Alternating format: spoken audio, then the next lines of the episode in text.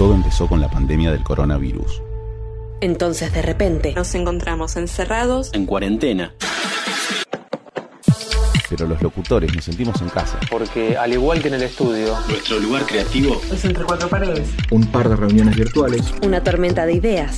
Y listo, un locutor por día. Un contenido literario. Abierto para cualquier locutor. Y gratis para todo el mundo. Entre cuatro paredes. Te contamos. Hubo un tiempo, en mi loca juventud, en que sospeché vagamente que la verdad sobre la supervivencia después de la muerte era conocida por cada ser humano. Solo yo no sabía nada, y una conspiración de libros y personas me ocultaba la verdad. Hubo un día en que empecé a dudar de la cordura del hombre. ¿Cómo podía vivir sin saber con certeza qué alba, qué muerte, qué castigo aguardaba a la conciencia más allá de la tumba? Y finalmente fue la noche insomne en que decidí explorar y combatir el inmundo, el inadmisible abismo dedicando toda mi perversa vida a esta tarea única. Hoy cumplo 61 años.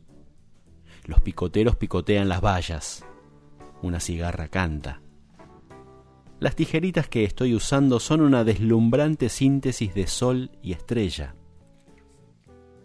De pie delante de la ventana, me corto las uñas y tengo una vaga conciencia de ciertos parecidos fugitivos. El pulgar, el hijo de nuestro almacenero. El índice, delgado y taciturno, el astrónomo del college, Starover Blue. El mediano, un sacerdote alto que conocí. El femenino anular, una vieja coqueta. Y el auricular, un niñito prendido a su falda y gesticulo mientras me corto las finas pieles de lo que la tía Maud llamaba cutícula. Maud Shea tenía 80 años cuando un brusco silencio cayó sobre su vida. Vimos la rojez furiosa y la torsión de la parálisis asaltar su noble mejilla. La trasladamos a Pinedale, célebre por su sanatorio. Se quedaba allí sentada al sol vidriado, y miraba la mosca posarse en su vestido y luego en su muñeca. Su espíritu iba desvaneciéndose en la bruma creciente.